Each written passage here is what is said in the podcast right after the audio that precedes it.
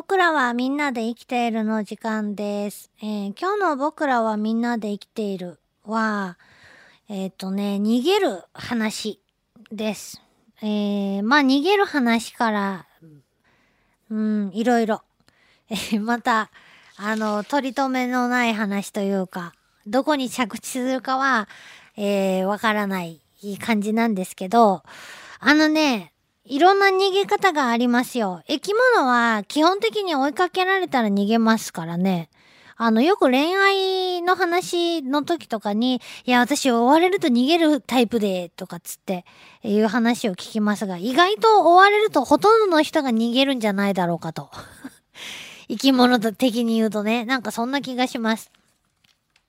で、逃げ方にもいろいろあるわけですよね。で、逃げる。生き物が進化してきた過程の中において、これはもう私のですね、持論なんですけど、やっぱりね、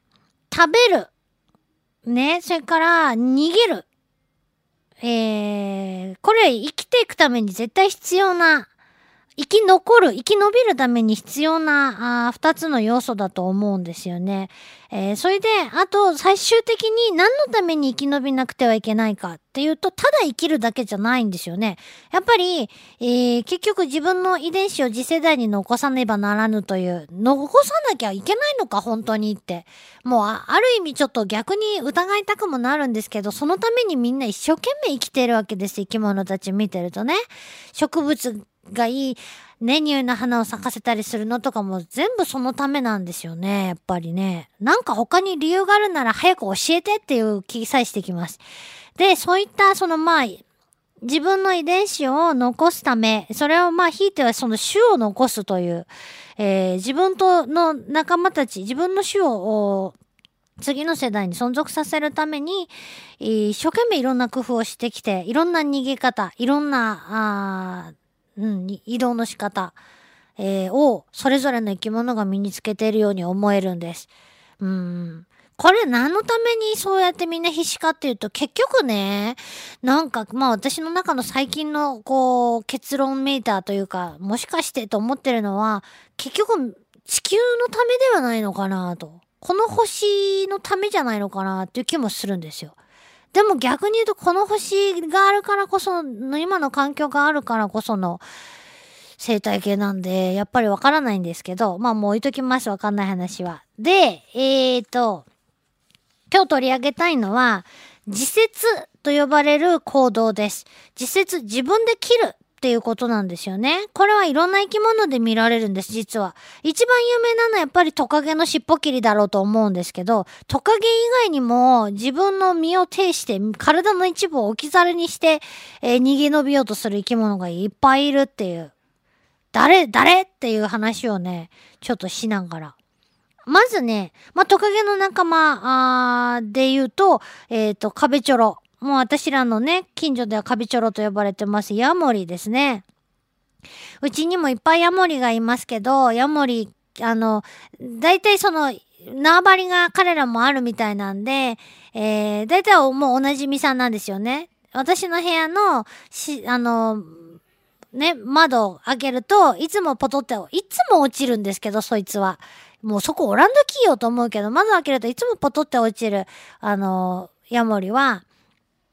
尻尾が切れちゃっていて、えー、それで生えてきてるんですね、新しい尻尾が。なんで、えー途中から色が全然違います、尻尾の色が。で、まだ生えかけで短いので、ちょっと変な格好になってるんですけど、もしかしてその尻尾を切ったのは私のせいかもしれないので、あの、とても笑う気にもなれません。まあ、笑わないですけど、そもそも。えーでもちょっとなんか、まあ、パッと見不格好な感じに今なってんですね。で、じゃあ、なんで切るのか？よく切ろうと思ったねと思うけど、痛くないのかなと思うんですよ、自分で切って。いや、自分でプって切る、もうプって。でも考えて、考えてください。皆さん、お尻に今尻尾があると考えてください。それでやばいと思って、プって切れ、切れるんですよ。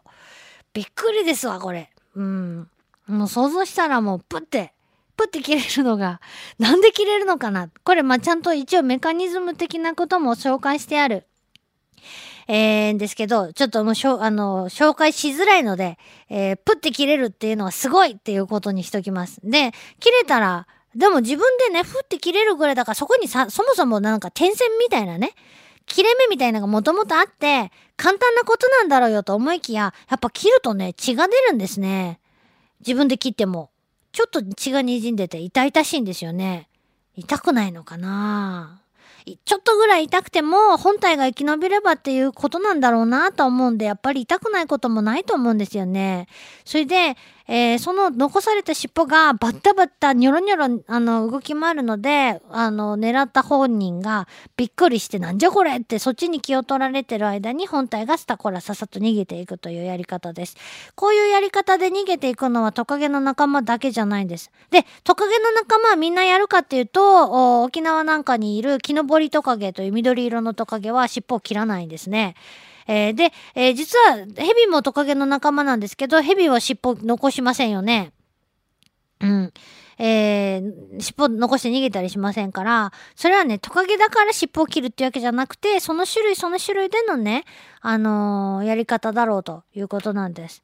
えー、じゃあ誰かな？他に誰が尻尾を切るかなっていうと、尻尾じゃなくて足とか残していっちゃうやつがいます。もう昆虫の仲間非常に多いです。昆虫だけじゃないですね。えー、例えば、今の季節、もう私んちはね、チビゲジが今いっぱいお風呂の中とかに出てきてますけど、えー、ゲジゲジ。まあ、本名ゲジと言われています。大型のものは大ゲジという名前が付けられています。えー、ゲジゲジの仲間は、まあ、通称ゲジゲジですね。ゲジゲジは、びっくりするとっていうか敵に襲われると、後ろ足の方、いっぱい足があるんで、どっからどこまでが後ろ足だかって感じですけど、足を残していく。その足が、えー、尻尾のトカゲみ、じゃない、トカゲの尻尾みたいに、やっぱ動くんですね。あのね、キチキチキチという音を立てながら動くと。これ見たことがないんですよ。チビゲジは脅かしても足残してったりしないのでね。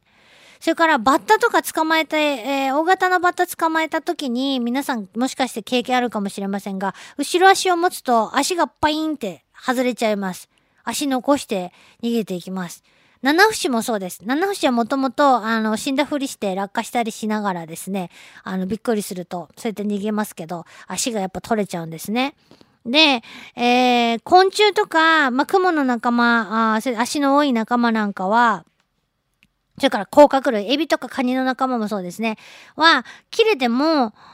あのー、そうやって外れてもですね、脱皮するときにまた新しいのが生えてくるんですよね。えー、すごいことだなと思います。ただ、えー、問題なのは、脱皮っていうのは、うん、いつまででもやれることじゃなくって、昆虫などの仲間はもう、大人になると、これ以上を脱皮できません、もしませんっていうサイズまでになると、もう脱皮しなくなるわけですから、大人になりきってから、あ足とかもげちゃうと、もう、えー、足がないまんまになるわけですよね。なので、羽の生えてないバッタとかはまだ子供なんで、えー、脱皮をしてまた、あ足生えてくるけども、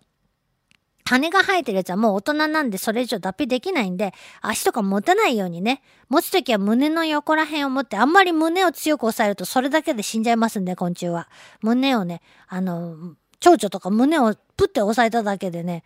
クッて死んでしまいますんでね、気をつけてくださいね。え、なんだっけ？それで、まあ、そうやって足が、えー、大人になるともう生えてこない。それで、いくらね、実際、あの、もう一回生えてくると言っても、あの、一度取れたところの足の形とかっていうのは、結構ね、違うね、あの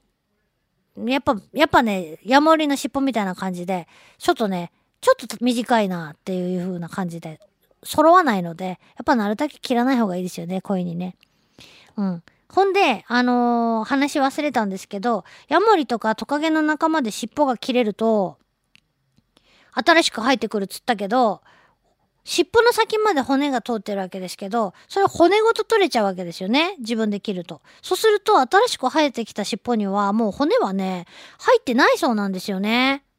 それ自体びっくりするんですけどね。ちょ、長くなってきたんで、次なんですよ。あのー他にね、まあ、そんな虫とかトカゲの切れるのはもう知っとるっていう方も、あの、貝の仲間とかで切るやつがいるのをご存知か？ね。あのー、ヒメアワビとかね。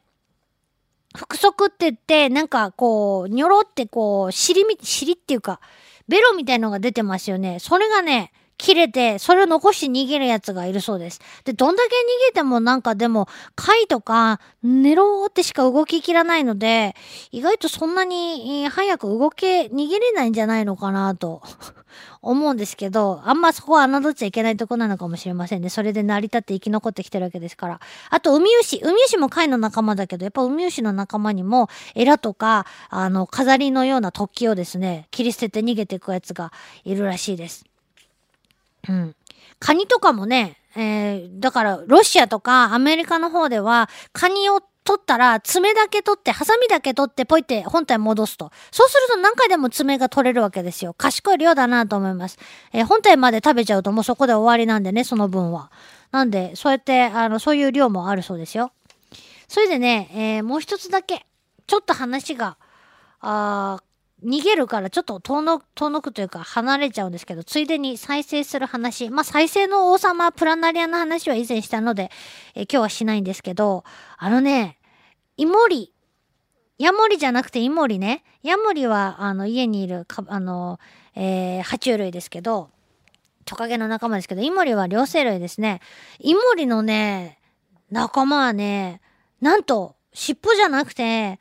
腕とかでも切れてもまた再生するんですってよ。これ私知らなかったんですよね。やっぱほんといっぱい知らないことがあって。えー、楽しい毎日ですけど。あのね、腕とかが取れても、そこからまたちゃんと腕が生えてくる。ってことはちゃんと中に骨が通ったね、新しい腕なんでしょうけど、でもし、なんでかっていうと、体のあちこちに再生するというか、あの未分化の何にでもなれる、未分化の細胞が体中で活発なんだそうです。で、こんな実験をされちゃっても気の毒なばかりなんですけど、腕を切って、そこに腕、あの、後ろ足が再生するような細胞を、えー、前足のつけ、の切り口にくっつけると、後ろ足がね、再生してくるんですってよ。えー、要するに、えっと、前足を切断して、後ろ足の切断部に移植するっていうことですね。あ？逆？後ろ足を、両方切って、だから後ろ足を前足に移植すると、後ろ足が再生してくると、前足から。気の毒な実験ですけど。まあでもそれをね、結局人間はですね、人間の、まあ医療とかにね、役立てるべく研究しているんだそうですけどね。えー、だってそういうのがどんどん解明されていくとあの臓器の複製とかが作れたりとかね、えー、するんじゃないのっていうことで研究されているそうです。すごいね。でもすごいね。やっぱ生き物はすごいな。なんかこう本当なんか高等動物とか下等動物とかいろいろそういう嫌な言い方がありますけど、何がって、何が下等みたいなね。どこがって思ってしまいますよ。はい。長くなってしまいましたが、今日は、あの、自説、